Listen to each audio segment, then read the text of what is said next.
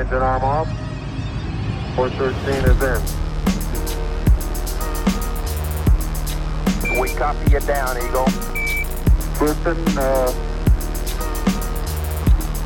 Tranquility Base here. The Eagle has landed. Roger, Twan- Tranquility. We copy you on the ground. You got a bunch of guys about to turn blue. We're breathing again. Thanks a lot. Hay distintos tipos de escuela.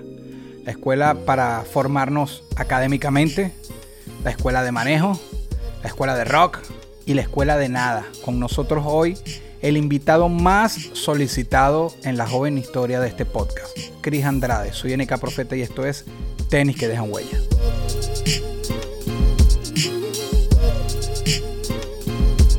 Acá no hay presentación, pero hoy hay un intro del intro, un intro, un intro plus extra, que Cris Andrade de Escuela de Nada ha sido el, el personaje más solicitado en la corta historia que tiene el podcast. La gente te conoce que, que tienes afinidad por, por el mundo de los, de los zapatos, de los tenis, de los sneakers.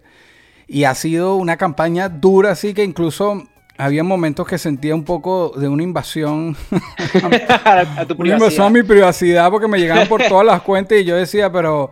Llegué a Claro. ser- de- les pido disculpas, eh, yo terminaba hablando, echando broma con ellos, pero yo les decía, pero bueno, tú, tú me has visto que él me ha entrevistado a mí. Cuando él me entreviste, yo lo ent- ya eran respuestas bien choconas Falta- así. Falta que te toque, falta que te tocaran la puerta ahí la gente en el edificio. ¿viste? Cuño, alguno mira, que te siga ahí. Eso. No, sí, se- Claro. se, sintió el, el- No, yo también, yo también lo sentí. La verdad es que sí, eh, cuando, cuando conectamos fue, fue ya como que se, como que no es que se veía venir, pero era como que tenía que pasar porque, porque yo he visto lo tuyo, la verdad es que me lo tripeo y la gente que me, porque claro, cuando me etiquetan en tus posts, a mí también me aparece. Entonces era como que, ¿sabes? Claro, ah, bueno, obviamente, claro. Claro, claro. Eso es en los que, no, en los que te dieron, en los que te dieron el, el usuario, en los que te dieron el arroba, en los que no, no te o, o por DM. Pero no, es, es brutal eso, porque eso es- esta palabra está muy desgastada ya, pero es realmente orgánico. O sea, que la gente vaya por ti y diga, mira, eh, a mí me pareció un plus brutal. No, Mira, yo siempre agradezco eso y es, y- Eso. y- y es así, es como que la gente quiera escucharte hablar, honestamente, eh, es brutal. Es que la gente quiera saber qué opinas tú o que, que busquen una información en ti es lo máximo. Y que esto iba a darse eh, presencial. Estuvo Sí. cerca, estuvo cerca Sí. de darse presencial, pero no se pudo coordinar a tiempo, que estuviste por, por. Miami. y- pero aquí Sí. estamos, aquí estamos. Bueno, pero aquí estamos, aquí estamos. La idea también de hacerlo presencial era como para ponerme unos zapaticos cool para que la gente diera como que coño. No como ahorita que estoy recién operado y lo que tengo son mis gran Birkenstock aquí, mira. No, no, porque es que la gente sabe. Claro. ya- la gente sabe que yo, yo digo y que para romper el hielo, yo pido que me muestren que tienen los pies, que ya lo sí, hiciste. sí. Pero yo, yo hoy no lo iba a hacer. O sea, me hiciste el favor mostrando porque sé que estás operado de, en la, de, los me- de los meniscos, futbolista. Ajá, y no te iba a poner Pero- a ahí a subir el pie. Exacto. Mira, como, como tu podcast es, eh, que haces con tus compañeros es un podcast muy reconocido y tú a lo mejor vienes con, y sé que también eres, eres comediante, entonces puedes venir con, con unas ínfulas de querer eh, humillarme aquí. Yo escogí hoy, yo, yo escogí este día, a pesar de que es, es la placa más pequeña, pero escogí este día para, para hacer el unboxing contigo aquí. Coño, de qué la de- nivel. Este, me llegó ayer y era el próximo programa, entonces la voy a destapar aquí. No, no la he Claro. visto. No la No, he yo- visto. mientras lo haces, te cuento que cuando yo recibí esa misma placa, esa es la de 100, ¿no? Es la de 100. Bueno, es la única que yo tengo también. Pero, pero cuando recibimos esa placa, coño, es un momento bastante especial. Qué cool que lo estás haciendo aquí conmigo. Me siento Sí, honrado. bro. Porque, verga, si es, como el, si es como el fruto de un montón de esfuerzo y sacrificio que uno hace para esta vaina. Yo, Y verlo así es increíble. y yo no te, o sea, no te voy a engañar. El, el- el fruto y el esfuerzo de sacrificio están, pero esta placa realmente se la lleva es mi, mi carrera musical. Porque Ok, ah, yo, ok, estoy, ok, yo estoy usando el, el mismo, la El misma mismo canal. plataforma. Sí, yo no iba a Claro. empezar de cero con todo lo que me ha costado agarrar 90 y pico. Claro. Pero el podcast comenzó con el canal en 93, 94K. Y eso sí, el podcast, el canal estaba como pegadísimo. El podcast le dio el, el empujón que se necesitaba para llegar a 100. Ok. A él le toca su partecita, pero Su- Lo que puedes agarrar la placa es por la mitad y la agarras así, ¿verdad? Y la picas por la mitad y se lo dejas la mitad pegada detrás y la otra en otro lado. me gusta esa, esa idea. No, pero yo sí creo que, yo sí creo que ese tipo de reconocimientos de- físicos o materiales evi- aunque sea lo que tú dices de que es parte de tu carrera musical, son un logro que hay que como que uno mismo darse una palmadita en la espalda y decir, ¿sabes qué? Esto me lo gané. Es que termina siendo, uno siempre, bueno, yo, no sé si es porque no los tenga, pero uno dice, yo no estoy aquí por premios, pero literalmente yo, mi música y estos proyectos no son por, por, por porque alguien te, te ponga una medalla. Pero cuando Claro. sucede, es motiva, ¿sabes? Te pero, sientes- pero porque claro, porque no lo estás buscando y es orgánico Bueno, que sucede y de exacto. repente dices, ahí está, mira. Y para mí es lo mismo eh, mostrarlo acá en el podcast, a fin de cuentas, porque eh, este podcast tiene la esencia mía musical, es lo mismo, ¿sabes? Por eso decidí dejarlo en el mismo canal y todo. Entonces, bueno, aquí viene el momento, sí. Mira, está la cartica que te mandan Ah, La ahí, cartica. felicidades y todo el tema. Ay, qué brutal, de YouTube. Chéverísimo. Y aquí está la plaquita. Bueno, Mira, ya está, ¿eh? En el Caprofeta, más nada, mira. Bueno, Arrechísimo. hermoso. Bueno, vámonos. Bueno, Todo el mundo en los comentarios, felicidades, de una, ¿no? En los comentarios, felicidades. Sí, un abrazo a mi crew, a Under Family, a mis hermanos, Manife JS y, y a mi esposa Delfina y a todos los que han sido parte de, de toda esta trayectoria. Pero, oye, es el sí. programa de Cris Andrade. Yo, yo iba a evitar la humillación, pero no que tú me entrevistes a mí. Así que, bueno, vamos, vamos, ya se rompió el hielo, me mostraste lo que tienes ahí. ¿Cuál es tu relación con los zapatos, hermano? Bueno, yo creo ¿Cómo que es? Ajá. yo crecí, yo nací y crecí en Caracas y me crié en el centro de Caracas, en la avenida Lecuna, eh, muy cerca de la Plaza Diego Ibarra. Y la verdad es que en el centro de Caracas, y yo vivía en un edificio muy alto, y en ese edificio muy alto había mucha gente mayor que yo. Y era gente que estaba muy como a la moda de Caracas de esa época. Entonces, ¿a qué me refiero? Me refiero a que estaba de moda los chores Quicksilver, o un koala de X marca, o una gorra de X marca, y así iba, ¿no? Y, y yo veía siempre los zapatos. Yo recuerdo que el primer par de zapatos que a mí me gustaron eran unos Converse que eran como de básquet, pero yo no tenía ni puta idea de qué, de qué eran, no eran como decir unos Jordans, ¿me entiendes? Eran unos. X normales. Y a la par de eso, yo tenía un tío que siempre iba a Miami y que regresaba y en su casa él coleccionaba eh, zapatos. Tenía varios, o sea, no era como un sneakerhead, pero tenía Air Max del momento. Ok, ok. Y era como que, verga, eso me parece demasiado arrecho, eso me parece muy cool. Y con el tiempo he entendido que, y con el tiempo te digo, con muchos años he entendido que eso básicamente, en ese momento, era como una representación de una personalidad un poco creativa.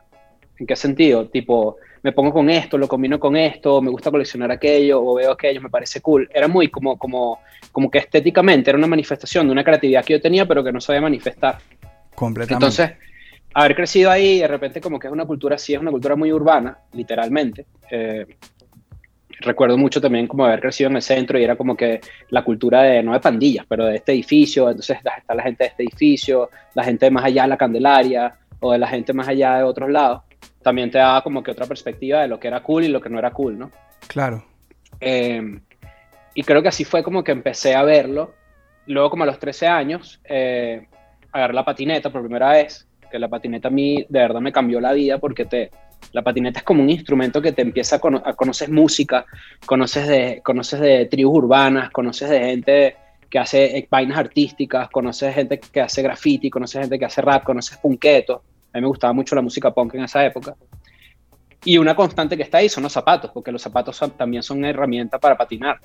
Claro. Eh, y luego de eso, cuando yo empiezo a ver como sneakers, sneakers zapatos, es porque hay un patinetero que se llama Eric Coston. Eric Claro. Coston Claro, claro. tenía su línea de zapatos y en un momento, él es muy fanático del básquet y él sacó unos zapatos que eran, eh, no en colaboración, pero eran como un homenaje a Kobe.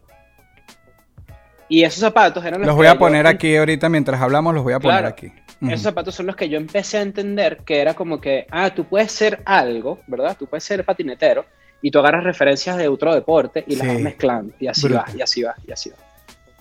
Eh, y, creo que fue así, creo que también era como, como de la época en la que nacimos y crecimos que yo no la viví, afortunadamente, porque me hubiese dado miedo horrible. Me hubiese- yo soy un cagado, me hubiese dado miedo horrible que en la época que te roban por un par de zapatos o ese tipo de Sí. vainas, a mí yo no Yo- la viví. pues. Yo sí la viví y lo que hicieron fue prohibírmelos, ¿sabes? Yo no sé si Claro. eso también fue un detonante para que cuando yo después pude, fui por todos, aunque yo los deseaba, los deseaba en la época, porque era la época mm, de Chicago Bulls, de los Hornets, del básquet, de ver, pero sí, te entiendo. ¿Y eso, eh, llegaste a tener Eric Coston?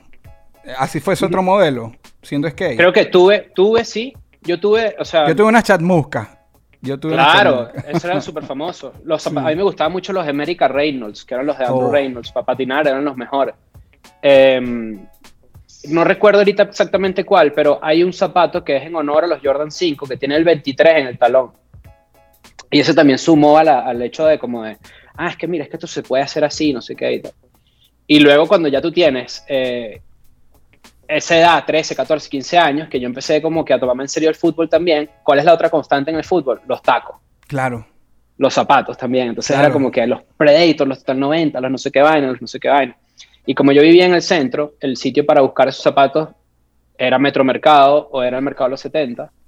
Eh, y si, bueno, si, si no era ahí, era en Sabana Grande o algo así. O, porque ahí, no- Claro. yo, para mí, para mí cuando, como yo crecí ahí, no había que ir a un centro comercial. Creo que ni siquiera había, ¿sabes? En esa época. Había que sí, Bahía. ¿Te acuerdas de la tienda Bahía? Claro. Claro, Sí, pero, sí, sí. pero, pero era ahí en esos lugares donde tú de repente como que me voy a comprar unos Total 90, los comprabas ahí. Entonces siempre como que en todas las actividades que yo hacía, el zapato estaba como, como en la representación de, de, de, una- de un diseño, de algo estético que, que se repite en las actividades que yo hago, ¿no? O que hacía antes, ya no tanto.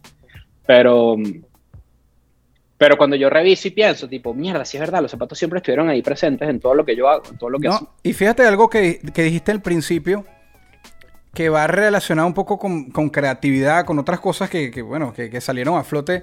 Es, es una cuestión de, de identidad, de... es- el zapato es, es- es más que una prenda, literalmente, Sí, literalmente. sí, sí, es más-. Incluso esto, esto puede sonar, al que, el que esté ajeno al mundo del zapato quizás le suene superficial o no sé, pero yo me sentía hasta, no sé, hasta importante, te podía decir. Si yo tenía un zapato, era como, ¿sabes? Te sentía... Ey, era- ¿Quieres que te diga algo? Todavía. Todavía. Qué Si yo, hago un arrecho, show, si, yo hago un show de- si yo hago un show en un teatro que hay 300 personas con, con, con Leo y Nacho y estamos los tres ahí, también hay un tema de que, ver, yo necesito usar unos zapatos por, no para que me los... Porque esta es la vaina, no es para que te los vean y tú digan que arrecho, es porque tú sabes que tiene una vaina arrecha puesta. Es como una cuestión de, hace- de personalidad, de, Ajá, ajá. es- Y es como, y es como, y es de como, presencia. ¿sabes qué? Verga, te hace sentir bien. Creo que es Dion Sanders, el que, el que jugaba full americano. Sí. Jugaba béisbol también. Sí. que él agarraba el uniforme y lo ponía extendido así en el camerino, ¿no? Y era como que si, si yo no me veo bien, yo no voy a jugar bien. Entonces, ese mindset es, es como, es como, exacto, es difícil de explicar para alguien que no está metido en el mundo de, de- o que de repente no le importa, o que son ingenieros en sistemas o algo así. Eso es parte de su chamba, ataque. Chambeando, dale. Pero, eh, pero, pero sí, es como, es como, vergas, verse cool para mucha gente y para mí sobre todo me hace sentir cool y siento que lo voy a hacer mejor, sea lo que sea lo que esté haciendo. Quizás hay un tema allí psicológico que no lo sé explicar, Es, pero... es- yo también, o sea, yo tampoco lo sé explicar, pero sí es algo psicológico, porque te da, te da esa personalidad para muchas cosas. Y bueno, ahorita que, sabes, en el ratico que has hablado, este, diste el ejemplo de, de las custom colaboración Kobe, ahorita nombras de John Sander, para poner dos en la mesa, bien, que se pegaron bien en Venezuela, eh, dos, dos de John Sander, conocimos como cebras y como mm, diamantes, Ujú. etcétera. O sea, si es, algo que, que te mueve. Cantidad, háblame, ¿eres de cantidad o de que quieres un modelo en específico o eres capaz de comprarte uno y no usarlas? ¿Cómo más o menos ya lo llevas ese, ese gusto por esto? Sí, a- a- lo que a pasa ti? es que en, mi- en mi, en mi, cuando yo empecé como que a, trabajar y a tener poder adquisitivo y de repente poder comprarme, no lo que quería, porque no es así, pero de repente como que me gustan, los puedo tener, eh, yo me voy de Venezuela. Y cuando yo llegué a tener cantidad, cantidad, yo tenía como 110 pares o como 100 pares. Uh, ok. Y cuando me... Y creo que de hecho, eh, creo que tú eres amigo de, J- de, de JR, ¿no? Claro, JR, Claro. somos panas hace como 10, 12 años y él inaugura el podcast, fue el primer invitado porque yo tenía que empezar Claro. con... claro. Bueno, yo, yo recuerdo de, eh, en el 2015 o 14, él puso en su Instagram como que mándeme sus colecciones y yo le mandé. Y la única foto que, la única foto que, y él la puso, y la única foto que yo tengo, porque yo le compré a él como unos 3, 4 pares, vamos a suponer. Bien. Eh, la única foto que yo tengo de esa colección de ese momento es la que yo le mandé a él. Porque yo ah, no, ok, esa fue tu, el recuerdo que queda es esa.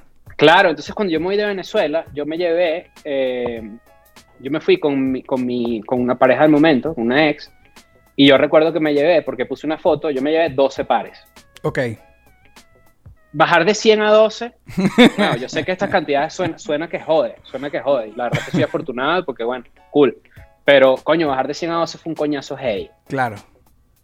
Eh, pero también es como una lección de, dentro de todo, de, tener, de lo afortunado de tener 12 zapatos, que es una lección de humildad, porque, verga, es una colección a la que tú le metes cariño y cabeza y, y- y plata, pues. Sí, es una inversión. Y, claro. Y nada, yo me voy para Argentina y como que ahí esa parte de esa colección medio se perdió. La verdad es que los zapatos, bueno, se los regalé a mucha gente, algunos los vendí para poder ir para Argentina. Eh, y bueno, se- sí, se fue perdiendo. Y ahorita yo voy a tener como unos 55, 60 pares Ok. desde que estoy en México. Ok, eh, ok, ok. Pero la verdad es que, y esto es como otro tema también para hablar, es como que antes yo sí recuerdo una época en donde esto no era tan popular y tú te podías comprar los zapatos que a ti te diera la gana. ¿En qué sentido? Tú podías ir a la tienda y encontrabas unos Dunk que ahorita se, se agotaron. Sí. ¿entiendes? Ujú. Y entonces como que eso ha hecho que a mí me deje como de... O sea, que esa poca facilidad de acceso que hay mm, te desin- desincentiva un poco como que tengas cantidad. Claro. Entonces, por ejemplo, yo ahorita, que si lo último que, que- que he hecho es comprar New Balance. Ya yo Ok. no compro tanto Nike. Yo, es que mi- a mí me costó, ya, ya no pierdas la idea de los New Balance. Yo, a mí me costó, ahorita mientras estábamos hablando y, y mientras chequeaba tus cosas, me costaba imaginar, ahorita me hablas de 100 zapatos, de 100 pares, ¿qué, qué tipo de zapato? Porque voy a ser bien clasista, ¿sabes? Para no, pa no enrollarlo con una palabra que no... Pero yo te veo, o por cliché o por estereotipo, y no me imagino... No me imagino, o sea, yo te imagino con Converse, con cosas así, no sé, el estilo, qué sé yo. ¿Qué tipo, qué variedad tenías entre esos 100? Era mucho, mucho... No, era mucho running, muchísimo. Air Max del año. El Air Max del año. De hecho, mis- mi zapato favorito es el Air Max 97 Silver Bullet. Bien. Ese es mi zapato aquí. favorito. Eh, creo que fue mi primer zapato, de, mi primer par de zapatos arrechos fue un Air Max 96. Ese fue el primer zapato arrecho que yo tuve, que yo lo veo hoy en día y yo digo, que arrecho ese zapato. Bien. Eh, pero era mucho running. Tipo, yo, yo, yo he tenido Jordans, por ejemplo, tengo, eh, tengo Jordan 1 varios, 3. eh, Jordan 5 tengo un par of white y tengo Jordan 6 las ventanas. O sea, que esas son como las...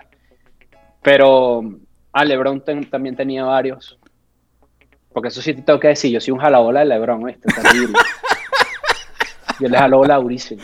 Ok, pero, bueno, eh, es que, por- bueno, por, Pero, gener- pero está- pero tu generacionalmente, porque- generacionalmente claro, te- porque, es- claro, pero tu pregunta está muy buena porque, por ejemplo, también la patineta me dejó usar Vans. Yo uso muchos Vans, me gusta mucho usar Vans. Y, y también como que hay gente que de repente está nueva en este tipo de vainas. Tampoco es que yo tenga un montón de tiempo, pero coño, te informas y vas leyendo sobre las cosas. claro. Que ser sneakers y coleccionar zapatos no es nada más Nike, ni, ni Jordan. Hay Ah, una- no, o pero sea, hay- por hay- supuesto. demasiadas vainas que tú dices como que y tu mente se va abriendo a otro tipo de cosas que, que, por ejemplo New Balance es algo no es que es nuevo para mí pero que me guste como me gusta ahora y que aprecie como lo aprecio ahora la calidad del material el diseño dónde está hecho cómo, cómo es la vaina es, es porque también siento que Nike es yo siento ahorita, y esto es que este es otro debate completo, pero yo siento, pero yo siento ahorita que, que se desvirtuó demasiado, se desvirtuó demasiado el, el, el, el que te guste un zapato y poderlo comprar y que de repente tu colección sea de cinco zapatos, pero son los cinco zapatos de los que tú más sabes y los que más te gustan y los que tú dices, verga, este zapato lo diseñó Tinker Hatfield en el año tal y lo hacen en tal lado y no sé qué.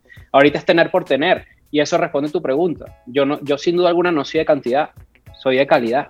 Claro. De hecho, ahorita como que yo me mudé a un departamento nuevo, esta es la cocina, yo estoy grabando esto en la cocina. Ok. Eh, y la parte donde yo tengo los zapatos son, es una zapatera. Y yo veo la zapatera llena y yo dije, si yo me compro un par de zapatos, yo tengo que regalar un par de zapatos.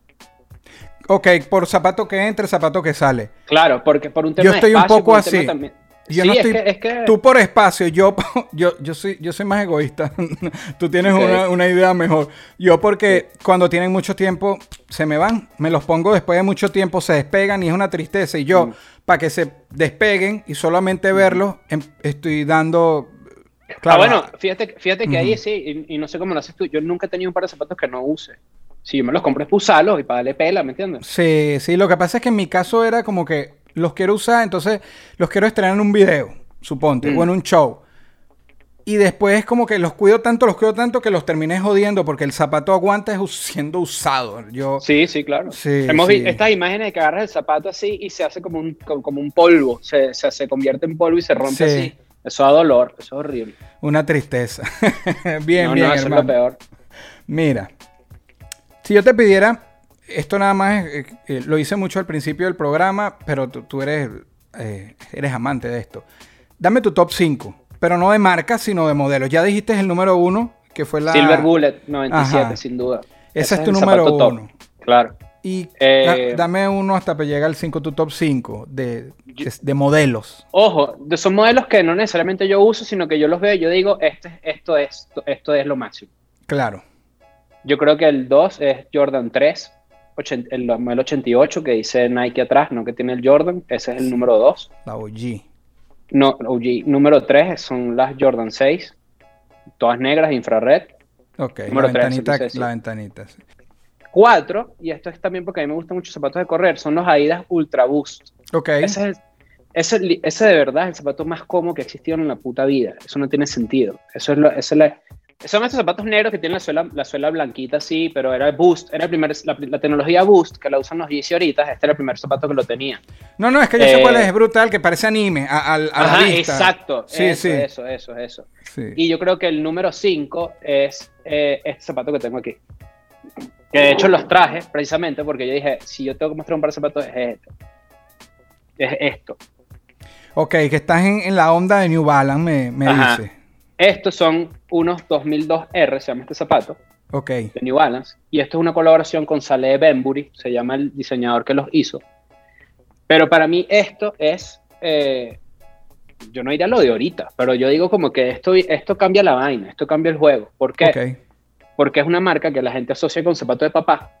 New Balance la gente lo asocia Ha con tenido de papá. eso, ha tenido ese estigma, sí. Claro, eh, pero yo Pero creo se ha revalorizado Balance durísimo de, de un tiempo para acá, sí.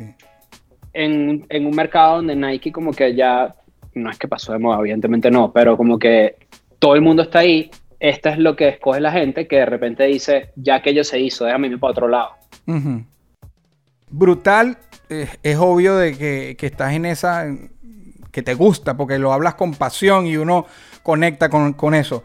Pero te voy a llevar ahora un poco a tu pisada. Vamos a hablar un poco de ti, de tu pisada. Un lugar que hayas puesto tus pies que te haya marcado. Podrán ser muchos, pero uno que tú digas, mira, haber ido a o haber estado en. Yo creo que, que, que es el lugar, yo creo que hay dos. El primero es, eh, yo estudié en la UCB, pero yo no me gradué en UCB. O sea, Ok. mi carrera universitaria fue súper, súper eh, truncada. Y Que fue ingeniería en sistema y por eso él tiene ese, dolor ahí. Por eso está el rencor. no, eh, fue, fue, yo creo que cuando fui al aula magna a hacer eh, stand-up, y básicamente yo dejé de estudiar porque me empecé a dedicar a la comedia, Ok. y yo no estuve bajo el aula magna graduándome, bajo las nubes de Calder, pero sí estuve haciendo show. Y fue como un momento en el que, ah, mira, no estás ahí graduándote, pero estás haciendo lo que te gusta. Entonces, como que simbólicamente es como... Es, medio difícil de explicar, pero como que estoy en el lugar donde me gradué, pero me gradué de comediante. Pero, pero lo hiciste. Porque Sí, fue ahí. no, no, y, y- y muy cool, y la verdad es que fue una experiencia súper... eh, o sea, yo más nunca me presenté frente a 3.000 personas, ¿me entiendes? Había 3.000 personas ahí Wow. y, y no fracasé, así que brutal. bien, bien, bien. Y el segundo, Ajá, el otro dijiste dos. Ajá. la vez que hice, eh, yo nunca había ido a Europa, la única vez que he ido a Europa sí iba a hacer shows, eh, y fue con Escuela de Nada, y fui a Europa y yo dije, verga, hice show y después fuimos a una fiesta, y cuando salgo de la fiesta y era de madrugada ahí en Madrid, yo dije, ¿qué coño hago yo aquí? O sea, que, ¿sabes? O sea, que fue el momento en el que yo dije, Como lo surreal. O sea, Exacto, era como que Ajá. hago yo en Madrid en la madrugada porque estoy haciendo un show de comedia que- de sí. un proyecto el que yo hice y entonces como que estoy aquí. Entonces yo tengo muchos esos momentos en donde yo estoy en un sitio y yo digo, pauso y digo como que déjame respirar el hecho que estoy aquí, ¿sabes? Como que ese viaje a Europa, por ejemplo, en cada ciudad que íbamos, porque la verdad es que fuimos muy afortunados de poder hacer shows así y íbamos a regresar. em, cada ciudad que yo pisaba era como, verga, marico, le has echado bola.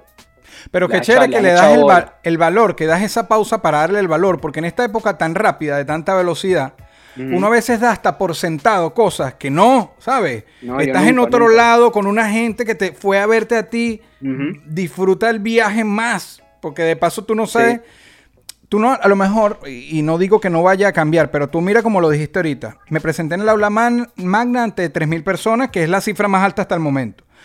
Pero uno siempre tiene aspiraciones, ¿no? Y a lo mejor tú dirás, imagínate, yo, esto es así, después puede venir más. A lo mejor tú no sabes si al final de tu carrera, ese fue el momento más peak de gente. O sea, Sí, claro. Sí, por sí, eso- sí, Y yo, yo lo digo porque me pasó tanto que yo digo, en aquel momento que un yo, por estar esperando más, brother, este momento, ahorita. Uno no sabe si estás en tu peak, no sabe, yo no sé si estoy en mi peak, por decirte, de lo que sea. Claro. Claro, y eso es súper importante. Yo creo que aplica para todo, no es para una persona que, que es comediante, esto aplica para cualquier área de trabajo que tú estés como, o puede ser algo familiar, o puede ser algo lo que sea, tú- que tú te tomes ese pausa y tú digas, ok, déjame vivir el momento ahorita. Mis amigos se burlan de mí porque nosotros nos fuimos todos en el mismo viaje, estábamos todos ahí. Em, cuando yo fui para el Camp Nou, yo soy muy del Barça, y cuando llego al. Sí, al Camp Nou- lamentablemente. Lamentablemente, pero Exacto, tranquilo. bueno, no podemos ser perfectos tampoco. cuando llegamos a, cuando llego ahí, tú entras como por un pasillo, entras a la vaina, sales y cuando subes las escaleras, verga, entras y tienes la vaina de frente. Mari- yo me puse a llorar, no a llorar así como una. No, yo te entiendo el, impact- pero- el impacto que da. el impacto. Claro, porque yo dije, ¿sabes las la cantidad de veces que yo he visto esta vaina por televisión y ahora como que mi trabajo me llegó hasta aquí? Claro. Y es como, verga.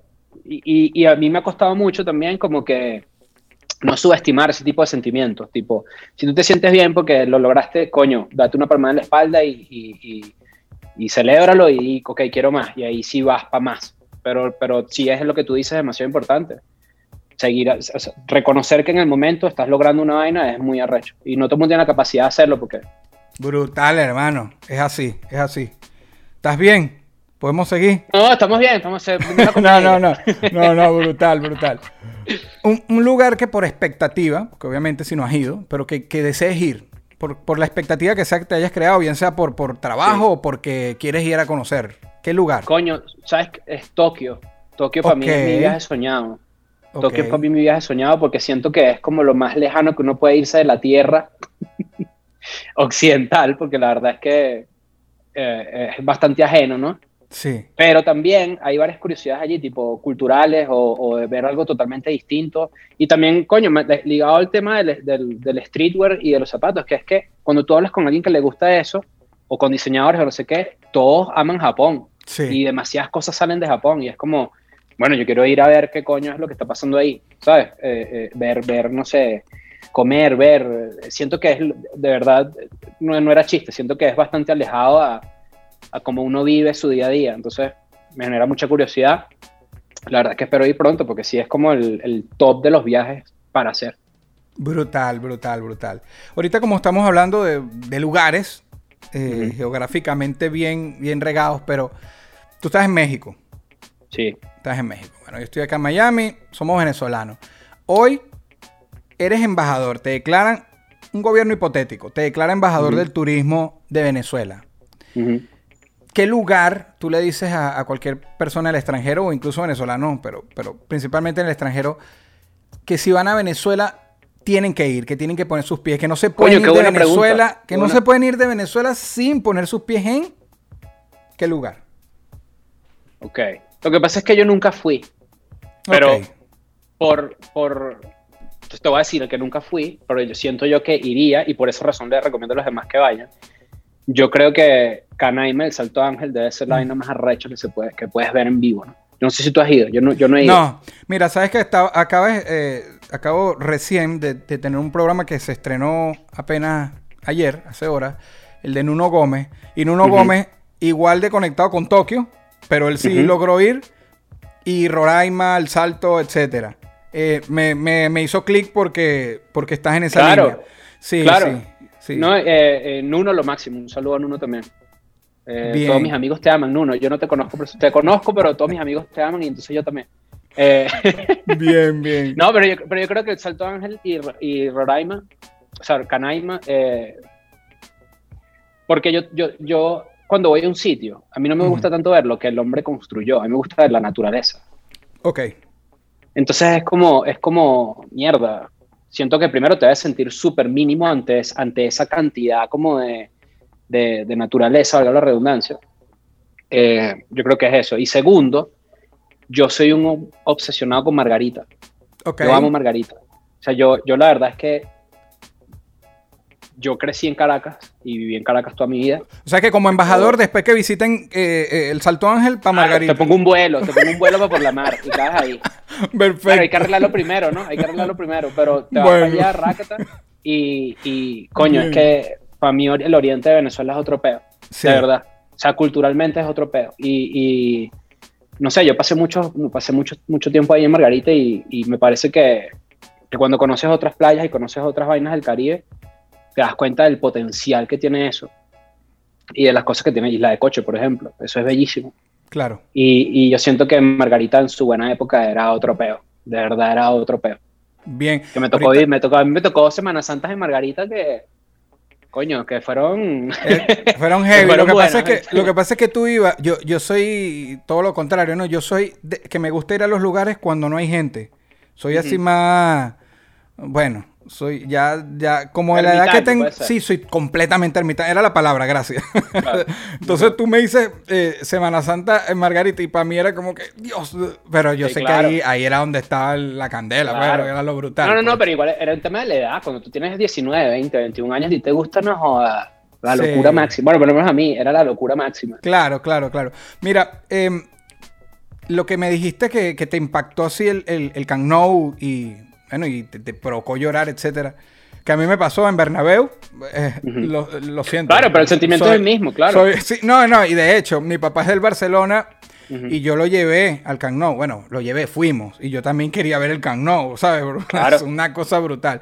Pero eh, te decía que Nuno, volviendo a Nuno, él estuvo en Roraima haciendo el, el- la propuesta de matrimonio de, de Chino Miranda cuando él la hizo por allá y tal. Él fue el que hizo eso. Y él dice, yo estaba tan metido en grabar en un helicóptero y abajo y tal que no le había parado a la monstruosidad del lugar donde yo estaba. Cuando me tomo una calma, que es como que paramos, y él dice, y empiezo así a ver, él dice, me empecé a llorar, y por eso es que llego, porque él dice, es inexplicable, es una energía como que no la vas a ver en más nada de la tierra, te sientes insignificante a la par, pero, eh, y qué maravilla que eso sea en Venezuela, que los tepuyes quizás sean lo más antiguo que hay en el planeta, Sí. o sea, que Sí, sí. el planeta lo pudimos haber hecho nosotros. Sí, sí, sí, por, sí, sí, por redondear. sí, sí. Sí, en serio, es demasiado, es demasiado arrecho el, el- el- el- y entiendo perfectamente lo que dice porque yo he vivido eso. O sea, yo no es que no es que me ha pasado como me pasó en el Camp Nou, pero sí de repente la primera vez que tú que yo salí de Venezuela fue como a los veintitantos.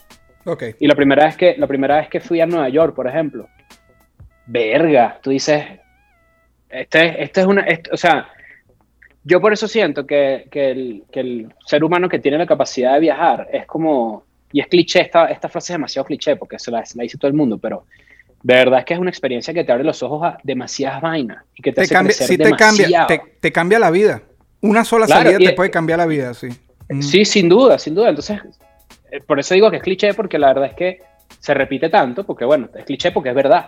Es cliché porque es verdad. Exacto, y por eso se mantiene dice. vigente. sí. Claro, entonces, entonces ese tipo, por lo menos a mí, en lo personal, haber vivido en Argentina, me abrió las puertas también a, a entender otro, otra, otro, o a vivir de otra forma. Era mi, mi primera experiencia viviendo afuera. Otra idiosincrasia, otro folclore, Cla- otra claro, sí. es, es como que, mira, ¿sabes qué? Eh, te enseña demasiado que las cosas que tú aprendiste no son el centro del mundo. Entonces es una experiencia que te, que te, que te, pues, que te, pues, coño, que te hace más humilde en, en muchas vainas, en muchos sentidos. Y luego está el haberme venido a México. Entonces fue como que, ah, mira, Claro. esta es otra vaina. ¿Entiendes? Claro. Cuando tú conoces México y cuando ves, ves México y conoces su historia, o conoces a- a- eh, cómo funcionan las vainas, tú te das cuenta que Venezuela es un país muy joven en comparación y que nuestros problemas son graves y que obviamente tienen todo el valor que se merecen, pero tú dices, ah, en temas de dimensiones, Claro. hay otras vainas que son... En o sea, escala, exacto. Sí. Claro, entonces, entonces de repente yo, he yo he empezado a entender, por ejemplo, porque como yo fui muy cínico con el tema venezolano durante bastante tiempo, porque también, coño, te cansa, te muele, te muele el, el- el alma, no estar en ese pedo todo el tiempo, eh, yo empecé a entender lo arrecho que podemos ser, lo arrecho que somos en muchas vainas. Por ejemplo, Claro. La industria musical, y tú lo sabes mejor que nadie, para mí el mejor hip hop y el mejor rap se hace en Venezuela, eso es, es seguro, o sea, eso es seguro. Y hay demasiadas industrias en donde los venezolanos, verga, están en la comedia. Y Yo sé que de repente esto es una opinión impopular. Los mejores comediantes están en Venezuela, y no porque yo sea uno de ellos, es porque yo he visto los demás. Pero es que mira, mira por dónde vamos llevando esto. Creamos el planeta Tierra desde los Claro. y, y mira ahora lo mejor. No, coño, y, y te juro, o sea, hay veces que no. ahorita, por ejemplo, que hay una ola de productores musicales en, en todo el género urbano Sí, de grandes artistas. Tú revisas, venezolanos en todos lados. sí. Y hay pero, es muchas que, pero a fin de sí. cuentas, independientemente de, de que, que hay gente muy buena de todas las nacionalidades, hay que sentir también orgullo. Y con esta emigración, inmigración masiva, también nos dimos cuenta de que, como siempre, hay, hay sus oscuros que, que, que, que la hinchaban. Pero vimos como, verga, este se está destacando allá, este se está destacando allá. Empe- nos empezamos a destacar afuera y te diste, o sea, yo ahí me di cuenta, te lo juro, como que lo que yo creía que era incluso una mala educación primaria, por allá no era tan mala. Yo creía que no, no aprendí nada, pero afuera nos expresamos bien, resolvemos, Sí. damos un poquito más de lo que nos piden. Sí, sí, sí. Yo creo que, yo creo que eso, eso. Yo soy un obsesionado de buscarle el lado positivo a las vainas, porque a mí el lado negativo se me da fácil verlo. Pero cuando tú ves el positivo de, de repente que tú dices, hay gente que destaca en tal. Lo difícil que es eso. Lo difícil que es eso es. Yo creo que todavía, porque no, este peo es. Tú dices que tenemos 10 años como que masivamente mirando, o más, o menos, como tú lo quieras poner. En Ujú. términos macro, no es mucho. Claro, si tú lo vives, Claro. tú dices, coño, Claro, porque estás Términos- ahí, pero sí, sí. Claro, pero en términos macro, con el tiempo, la gente se da cuenta de mierda, qué bolas que pasó esto, pasó esto, la gente lo hizo así, lo hizo. eh, eh, eh. Yo trato mucho de pensar en esos términos como para entender dónde estoy parado, ¿no? Pero yo sí, sí sin duda creo eso demasiado. Y, y- y a pesar de que, de que yo en mi, en mi podcast nunca hablamos de Venezuela, o es verga, muy puntual cuando hablamos de Venezuela, y eso es una decisión creativa editorial Ok. eh, hecha por nosotros para como que, coño, para irnos por otro lado, para irnos por otra avenida. Tipo, si todo el mundo está hablando de esto, vamos a hacerlo de otra forma. Claro. Hablamos de Alec Baldwin, el tiroteo y la vaina, y, y cool. Pero cada vez que yo puedo, yo sí hago esa reflexión porque me parece súper necesaria y me parece que, que cuando tú estás abrumado por tus propios peos o de repente volteas a ver y hay muchas cosas negativas, se nos fue por no sé dónde, no sé qué peo, también hay demasiadas vainas positivas. Yo Ujú. estoy dem- demasiado convencido de eso. Sí. Y no es por una vaina i- ilusoria, eh, eh, idealista mía, es porque es una realidad. Estoy contigo ahí completamente. Incluso acá yo sí hablo cosas venezolanas porque, porque, porque sí, porque, pero en, en cosas que estaban muy olvidadas, porque de hecho dentro del podcast hay una serie llamada Código, que agarramos un, un hermano coes grafitero y yo y empezamos a, a hablar de, los de los sobrenombres. El código es el sobrenombre. Lo he visto, porque, lo he visto. porque no había nada en internet. O sea, te lo juro, cuando yo me meto para buscar listas, ver nombres, había era, pero ve, ve- ve que sí es algo de nosotros. No había algo en internet, pero tú ponías en eBay punto negro y te salían punto negro que no se llaman así, se llaman Night Beer y etcétera. Pero estoy contigo, yo hice un programa también que se llama, él fue el 50 y le puse Made in Venezuela, Made in Venezuela y destaqué personalidades que no tienen tanta exposición como debería. Venezolanos regados en el mundo que han hecho cosas increíbles como trabajar con La Roca, como trabajar con gente en, en películas de Netflix, como hacer esculturas en Bélgica y a presidentes y cosas que deberían tener más exposición. Como Blanquito Man, que es el Blanquito Man que fue uno de los mejores diseñadores gráficos gráfico, deportivos sí, del planeta que hizo casi que la mitad de los logos que tiene Estados Unidos deportivamente o las actualizaciones de Sí, esos logos, etcétera. Y de eso no hay tanta información, pero te vas para la parte política fastidiosa y la parte mala y hay demasiado hay, hay Claro. exceso. Así que el rumbo que yo- tomó lo- es, correcto, es correcto. Y, y por eso yo me tripié tanto cuando fueron las Olimpiadas y estuvo Daniel Ders ahí. eh, primero porque Daniel es muy caraqueño, ¿no? Es demasiado caraqueño. Sí, y, y era como, verga, hay muchas vainas y muchas cosas que él dice y hace, era como que ese carajo soy yo. O sea, de cierta forma, se escucha que se escucha un pedo afuera, ¿verdad? Eso es típico de México, hay como un alboroto afuera, una vaina. Eh, Pero lo que voy es que me el cuando estereotipo, están cantando rancheras, me imagino. Verga, qué pasado, demasiado chimbo. pero, pero me tripié cuando pasó eso, porque sí fue como que la, la máxima representación de que hay gente afuera haciendo vainas arrechas. Sí. y haciendo cosas cool como lo que tú nombras y, y algo que yo me he dado cuenta también, que yo tengo muchos amigos músicos y cuando los escucho hablar de, de la industria de la música o gente que trabaja en series de televisión o en, o en este tipo de corporaciones, hay muchos venezolanos que están manejando los hilos. Gente que de repente no Sí, muestra en la unas cara. posiciones de poder, de, de responsabilidad heavy, increíble, claro. sí. Y esa es la, y bueno, de nuevo, ese es el, el cliché maldito, pero esa es la gente que tú dices, verga, hay una formación tan arrecha que cuando en Venezuela haya algo que capaz y que necesiten talento externo, lo va a ver, Sí, lo va a ver sin duda. sí, Eh, sí. Que yo lo, yo para mí fue increíble el programa con, con el Conde, con Benjamín Rauseo, el, el que tuvieron. Que él hablaba un poco de eso y él hablaba de cuando, cuando políticamente, que ahí se puso serio, o sea, serio en el sentido de que habló en serio. Se hizo súper viral eso. Verga, Eso pero todos lados. la parte política, a mí me encantó cuando él dice lo de, y, y se me va a ir la palabra, que yo te lo juro que la anoté por ahí en un papelito, que dice, em, es un- como una forma de, de- de- de revisar para, para ver en, en qué lo haces bien, pero él dijo la palabra, él dijo el título exacto de que eh, cuando estés en, en- en estudiando, etcétera, como una, no sé qué cosa vocacional, para ver en dónde la... Ah, una prueba ocasional. sí, Pues, sí, eso, sí. eso me parece, Ajá. de paso siempre me ha parecido necesario, porque yo a veces hablando con mi esposa digo, dígame si yo hubiese sido bueno en, en, en X verga que yo no sé que yo hubiese sido top del mundo, ¿no? Y uno como sabe, yo lo pienso siempre como en el deporte. Y se necesita más. Hay gente que es como que a lo mejor, verga, no se le dan los números, no se le dan muchas cosas y no te destacaría en la música, en deporte, en algún oficio, porque no necesariamente tiene que ser algo así. Y a mí me gustó cómo él manejó eso y lo de exigirles el inglés y otras claro. cosas, me parece. Que yo Bueno, no hablo inglés, pero, pero me parece brutal. Claro, y eso también parte de, de que a ti, tú escoges tu, tu carrera. Por ejemplo, yo me acuerdo que tú tomas una prueba vocacional en la OPSU que te dice como que, ¿sabes? Una prueba ahí. Pero es bueno que por lo menos pongan una semilla, porque después, cuando pasa el Claro. tiempo, tú te acuerdas, mira, y, y- o algún día, cuando sea el momento, tú mismo te vas a sentar y qué voy a hacer yo con mi vida, tener algo, por lo menos manejar opciones, ¿sabes? Sí, esto sí, no sí, se me dio tan mal y esto. Ahorita, eh, bueno, ya venimos hablando un poco de escuela de nada. Eh, me gustaría que me, que me hables un poco de escuela de nada en general. Aquí yo, yo trato de no hablar de actualidad, pero son más de 300 episodios, la gira, las próximas giras. ¿Cómo se encuentra en este punto Escuela de Nada? Yo, yo veo tan difícil como una banda musical que tres personas, en este caso ustedes que son tres, se juntaron a hacer este proyecto y que ya vayan por 300 episodios no es fácil. Yo veía también a, a, a Jan María y a Alejón Calve, mira, ya pasaron de 100, ya van como por 200. Digo, cuando no eres familia en algún momento chocas, no quiere decir que no tengan sus momentos, pero ahí están y es uno de los podcasts más establecidos. ¿Cómo está la actualidad de- de- del podcast? Sí, ahorita, ahorita son 300 y pico públicos y tenemos ciento y pico de los exclusivos. O sea que Mierda. nosotros vamos sin, sin saber como a 500 ya. Sí, completamente. 500. Nos- si nosotros nacimos para algo, si una prueba vocacional fue para la paja.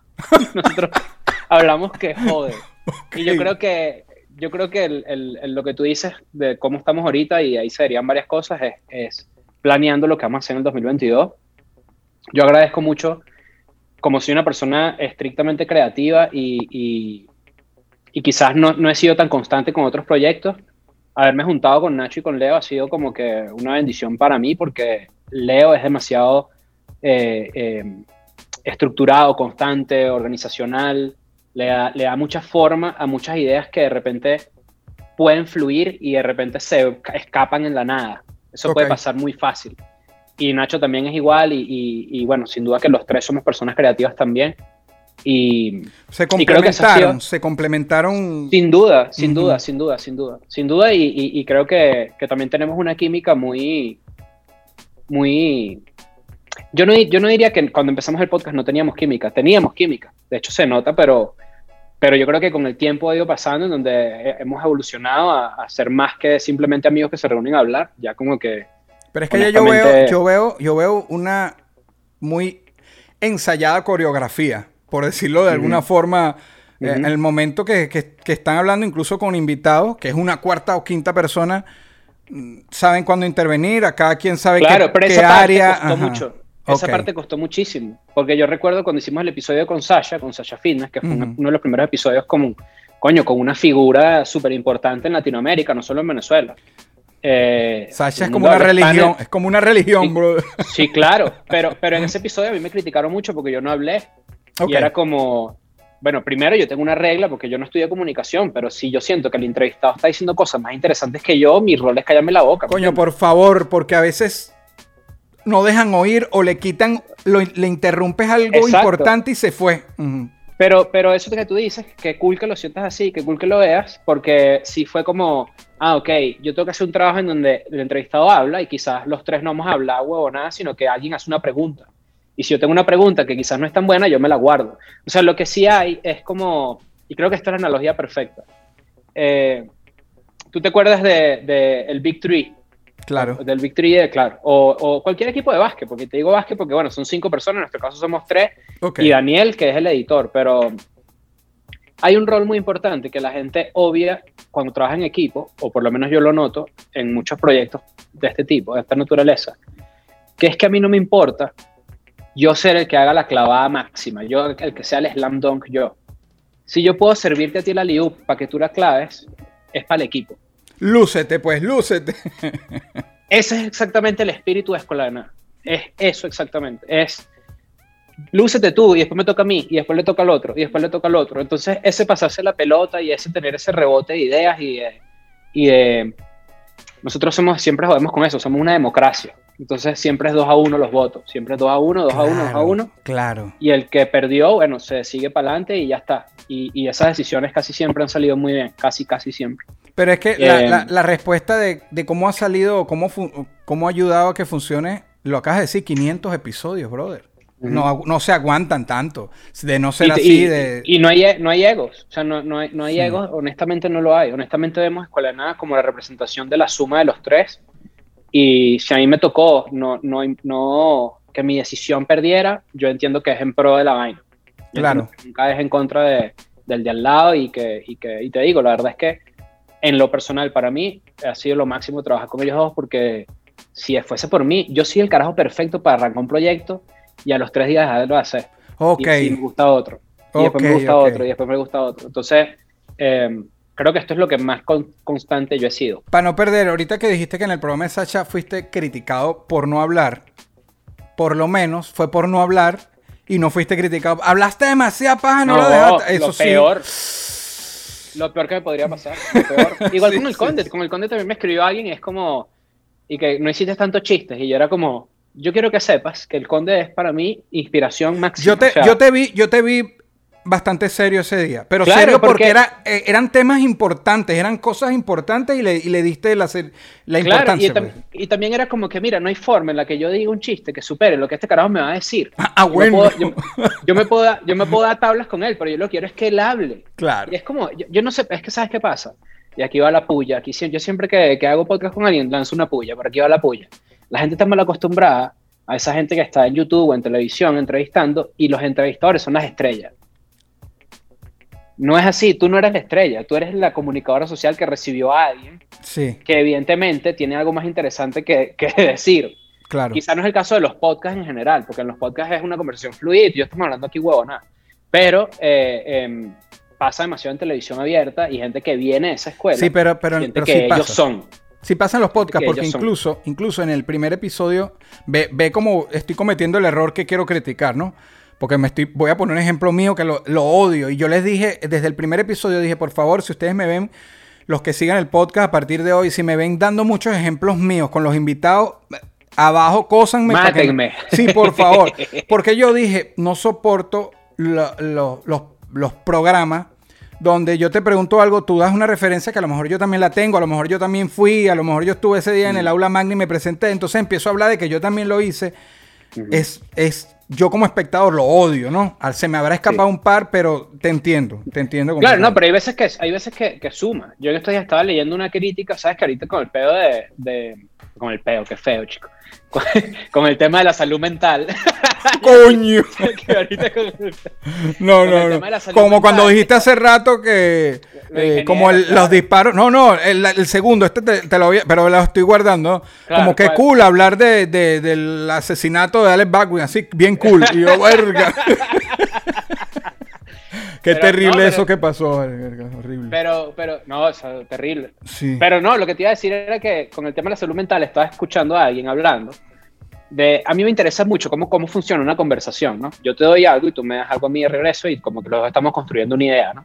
Yo te cuento una experiencia, entonces esta persona decía que qué bolas cuando tú le cuentas algo a alguien y esa persona te dice, ah, a mí también me pasó algo así. Mm, Yo me puse a pensar, tipo, sí hay instancias en las que tú dices como que, bueno, pero es que estamos hablando sobre mí, no sobre ti.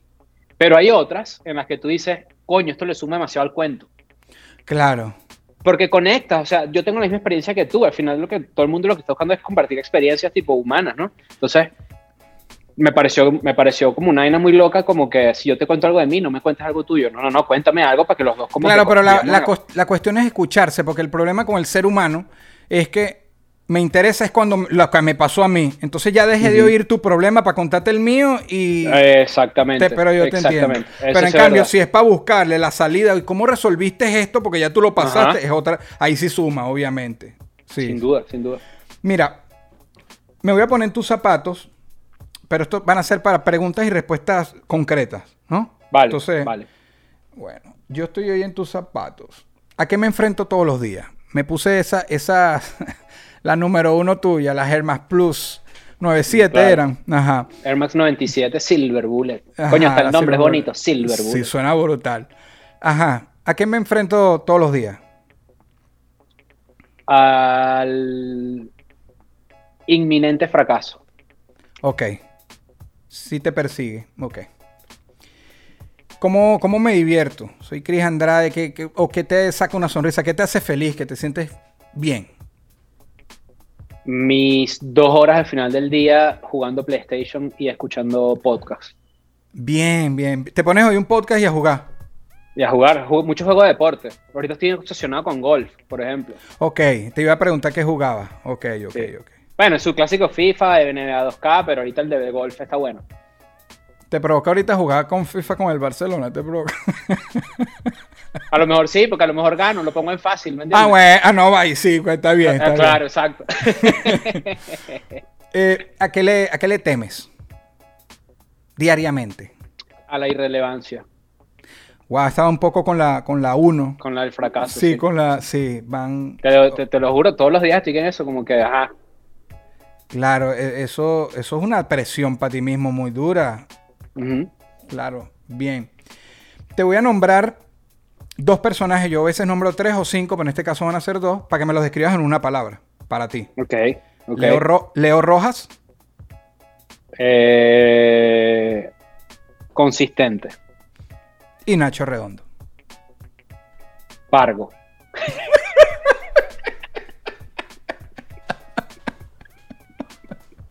Ok, ok. Ok. Está bien, está bien, muy bien, muy bien. Mira, el momento unboxing. Una, una cualidad, una habilidad, algo que tú sepas que, que te destaca de tu personalidad, de, de- de ti, que, que si pudieras sacar, porque es el unboxing de Chris Andrade, que pudieras sacar de ti y a dárselo a alguien, un fan, un familiar, un amigo, ¿qué sería? Yo creo que sería la empatía. Yo tengo una capacidad muy, muy, muy... que a veces me juega en contra, de empatizar rápido con la gente. Ok, ok, ok. Claro. Creo que también, y creo que es algo de... de- de- Después ver, te llevas sé. decepciones, me imagino. Puede ser, pero también es más como, pero yo no, pero yo no es como que es sin expectativa. Es más como que a veces te agota, es más como agotador. Pero creo que también es algo de, de, de- de mojonia, es un periodo de, de ego también, de mojoneamiento mental, de que yo puedo como que o ayudar a todo el mundo, o hacer feliz a todo el mundo, o, o, o ver- verga, y la verdad es que no, pues. Eh, claro, claro, está bien. está bien. Otra de, de- de preguntas y, y respuestas rápidas, tú ves si, si nos das algún ejemplo en podcast o nos das un ejemplo de tú haciendo stand-up, pero una metida de pata. Coño, eh, yo creo que en la universidad fue una metida de pata bien heavy. Me botaron de la universidad por inasistencias. Oh, wow. Yo creo, yo creo que eso fue una metida de pata bien heavy.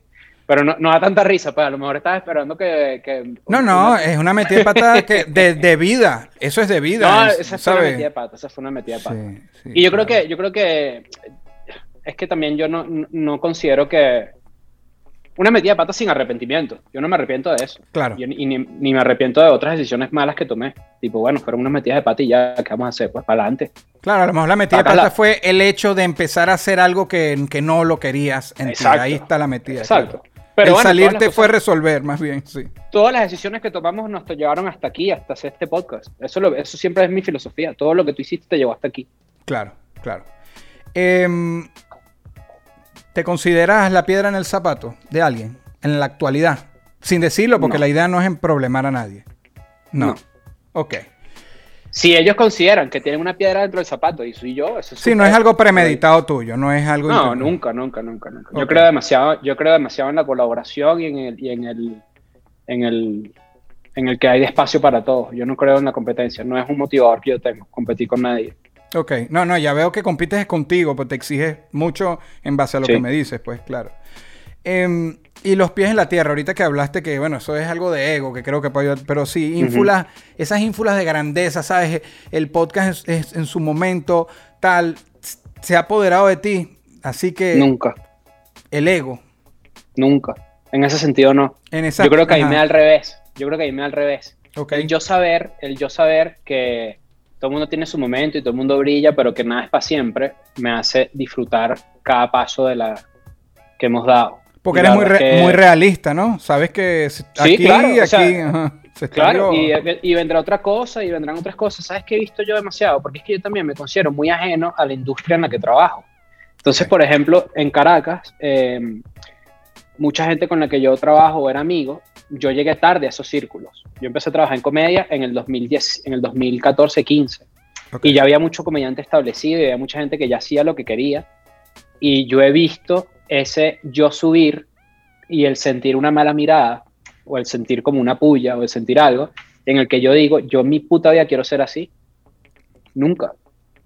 Yo he visto la falta de colaboración entre generaciones más viejas y generaciones nuevas, en las que yo sé que eso pasa porque yo no quiero subirte a ti porque me vas a pasar. Y eso yo nunca quiero que sea parte de, de mí, ni es un sentimiento que quiero tener. De nuevo, yo creo demasiado en la colaboración y creo que Internet, si algo cool tiene Internet, en diferencia de los medios tradicionales, es que todos podemos como que, no es que tenemos que ser amigos, pero todos podemos convivir en el mismo espacio. Yo Claro. no estoy compitiendo por los ojos de nadie. Yo no estoy, mi programa no sale al mismo tiempo que otro, entonces no hay rating, porque primero yo no vendo ads de un coño. O sea, es como, es como entender que esas viejas costumbres, porque también son costumbres instaladas de antes, claro. de competencia, de, de meter el pie al otro, ese tipo de vainas, cero, para mí cero. Yo no, no soy, Terminaste siendo como no- un, tu- un turista en tu propio gremio, ¿no? No te sientes Sin duda. completamente... Sí. sin duda. Y, y, y la verdad es que, o sea, yo tenía mucho tiempo trabajando en comedia, pero esto es lo primero que hago donde mi cara aparece. Ok. Entonces yo aprendí muchas cosas. O sea, una de las personas con las que yo siempre nombro, porque él no lo sabe, pero a mí me enseñó mucho, es el profesor Briseño. Yo trabajé con Briseño varios años y aprendí demasiadas vainas de él que, de nuevo, yo creo que lo he dicho que sí una sola vez y, y se lo he dicho a él, tipo, coño, contigo aprendí que jode. Porque yo trabajaba en una agencia donde trabajaban un montón de comediantes que ustedes conocerán ahorita. Los del Cuartico, Nanutria, eh, estaba Manuel Ángel, estaba un montón de gente más que eran medio escuelas para aprender muchas cosas, pero con diseño aprendí bastante. Y entonces también es eso, como que cada vez que yo pueda dársela, como dicen los puertorriqueños, a alguien, Claro, porque lo hizo bien, yo se lo voy a dar. ¿Por qué? Porque a mí me gusta que me la den también. ¿Qué vamos a hacer? claro. Bien, bien, hermano. Tenemos una máquina del tiempo, ya estamos casi en la recta final. Una máquina del Ujú. tiempo para ir al pasado nada más. ¿A qué época irías? ¿Irías a una época lejana o a tu propio tiempo más joven? ¿A dónde la usarías para ir? No te vas a quedar, pero puedes ir. Yo creo que, y esto es raro porque no es una vaina cool, porque se murió gente, pero a mí me gusta mucho la historia de la Segunda Guerra Mundial. A mí me gustaría estar el día de... Sé que no me va a pasar nada, ¿no? No me puedo matar. No, no, no. Exacto. Yo estaría ahí como un fantasma viendo el día de. Y sé de nuevo que es medio enfermizo porque es una matazón y fue una vaina terrible. Sí, pero es que también Pero- las tragedias, ah, hay una curiosidad y Claro. motivos, razones, el por qué. Sí, claro. Para mí sería, para mí, yo, ¿sabes qué siento yo? Que esa vaina la van a inventar, ¿oíste? Van a inventar algo donde tú te puedes poner como unos lentes. Coño, yo creí que estabas diciendo, yo creí que estabas diciendo, yo creo que eso de la Segunda Guerra la inventaron. Yo iba a decir, verga, este No, se- no, no, no. se va a meter en un mapa ahí.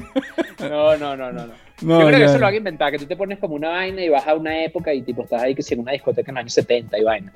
A lo mejor suena por ahí. Conversemos. Este segmento te quiero traer como humorista, que sé que, que con el tema político tú mismo lo dijiste, eras un poco ahí grinch ahí con el tema de Venezuela, etcétera. Pero más universal. Esta velocidad que vamos, esta etapa de sensibilidad como humorista, ¿sabes? Un humorista explicando un chiste yo creo que es un sacrilegio de lo peor, ¿sabes? Tener que explicar porque lo van a censurar, porque lo van a cancelar. ¿Cómo manejas tú como humorista esta época tan hipersensible? Yo creo que hay una, hay una, o sea, mi conclusión con respecto a ese peo es, tú puedes decir lo que tú quieras, yo puedo decir lo que yo quiera, tú puedes decir lo que tú quieras. Yo creo que donde está el peo y la gente no ha entendido la, la vaina es que lo que tú dices, o por lo menos del lado de los comediantes, y a lo mejor me van a joder por esto, o me van a decir que qué bolas tengo yo, pero yo puedo decir lo que yo quiera, pero eso tiene consecuencias. Ok. Yo puedo decir lo que yo quiera, eso tiene consecuencias. Así lo entiendo yo. ¿Qué pasa con lo que yo hago? Lo que yo hago se mantiene a base de Patreons.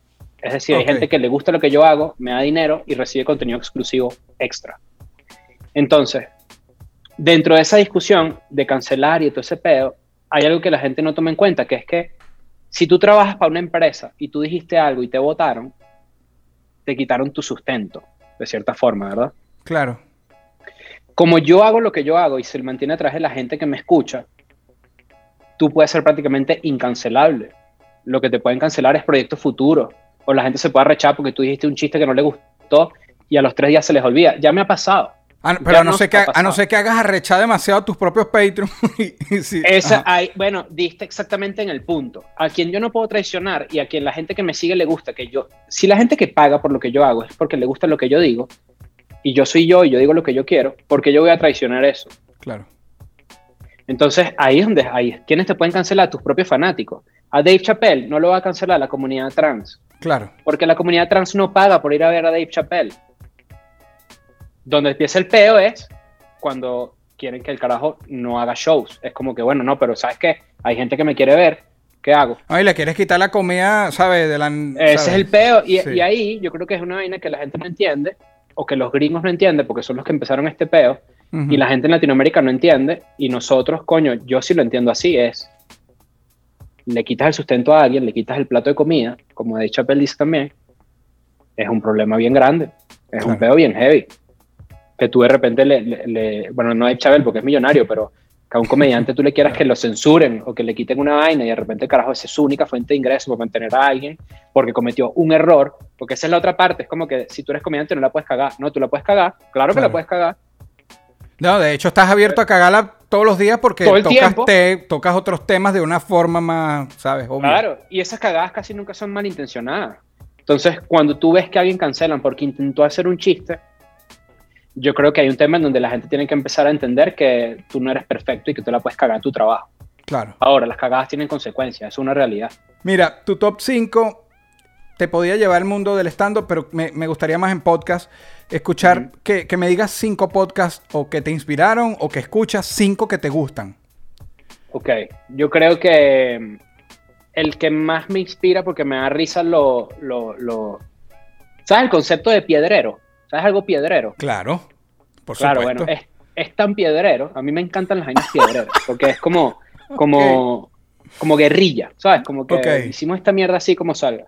Hay uno que se llama Comtown, que es en inglés. Y ese podcast es de tres comediantes. Y ellos hablan ahí. Yo te he escuchado que lo has nombrado, que lo has nombrado. te. Claro, ellos prenden la cámara, o sea, prenden, cámara no, ellos prenden el, el- el- el software de audio, el que sea, y empiezan a grabar y dicen cualquier mierda que se les ocurra. Ok. Yo creo que esa es parte, o sea, hay gente que cree que Escuela de Nada tiene guiones. Y primero que serían los peores guiones del mundo.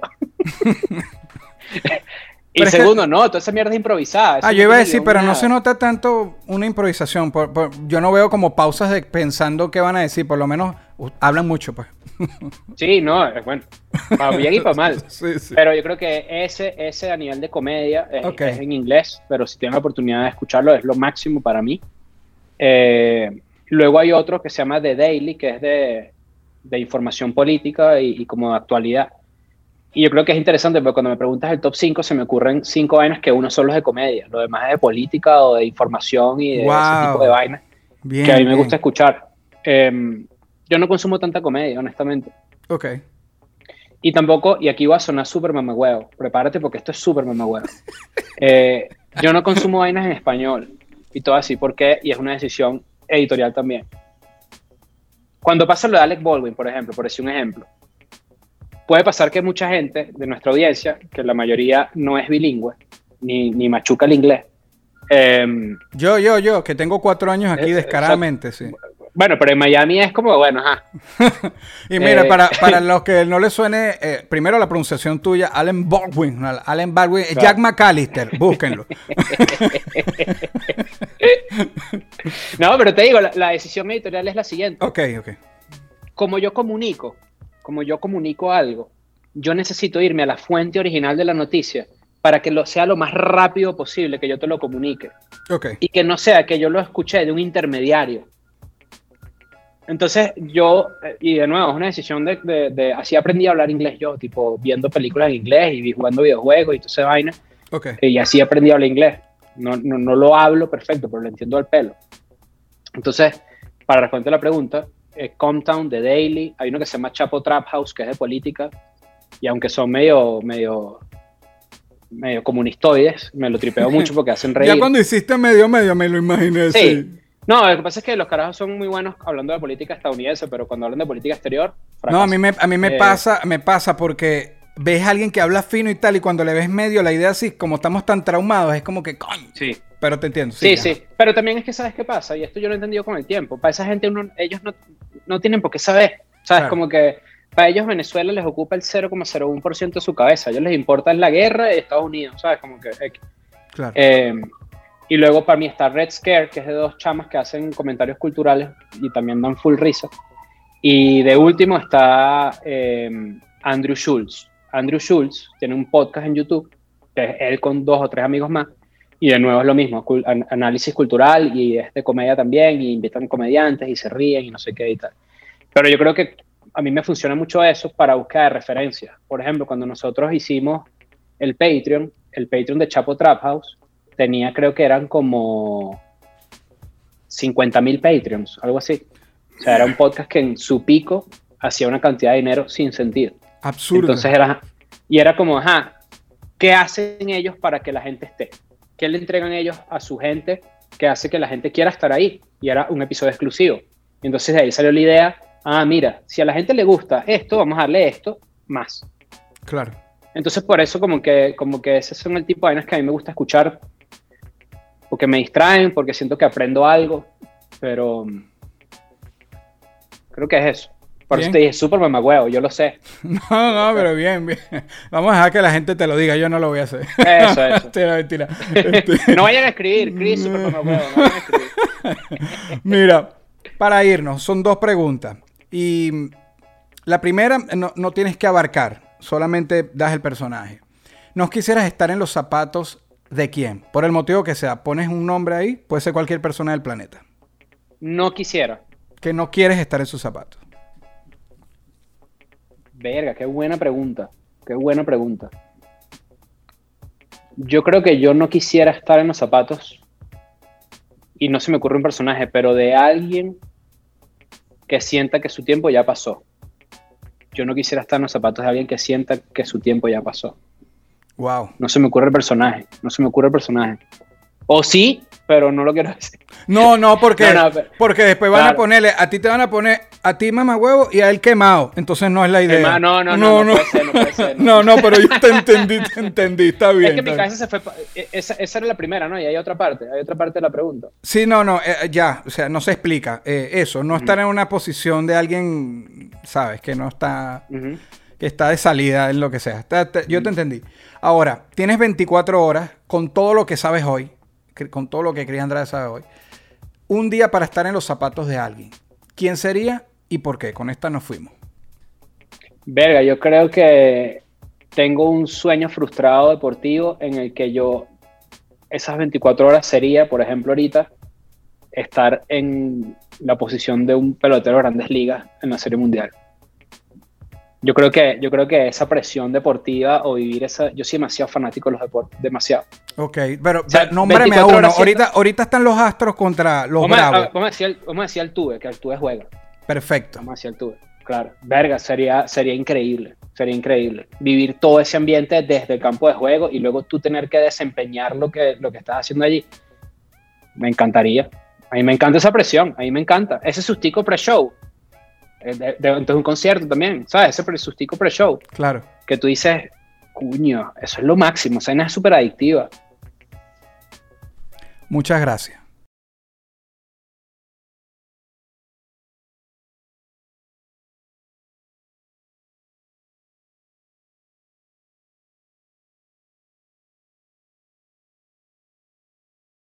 Esto fue una producción, esto fue una producción. El Corillo Inc. distribución digital, campañas y crecimiento en YouTube y Spotify. Te inscribimos en Nazca, trabajo con ellos. Escríbenos, elcorilloin.com. DJ Pijama, producción ejecutiva. Y para cerrar, este servidor, NK Profeta Under Family. Porque lo que importa de la huella es quien la dejó.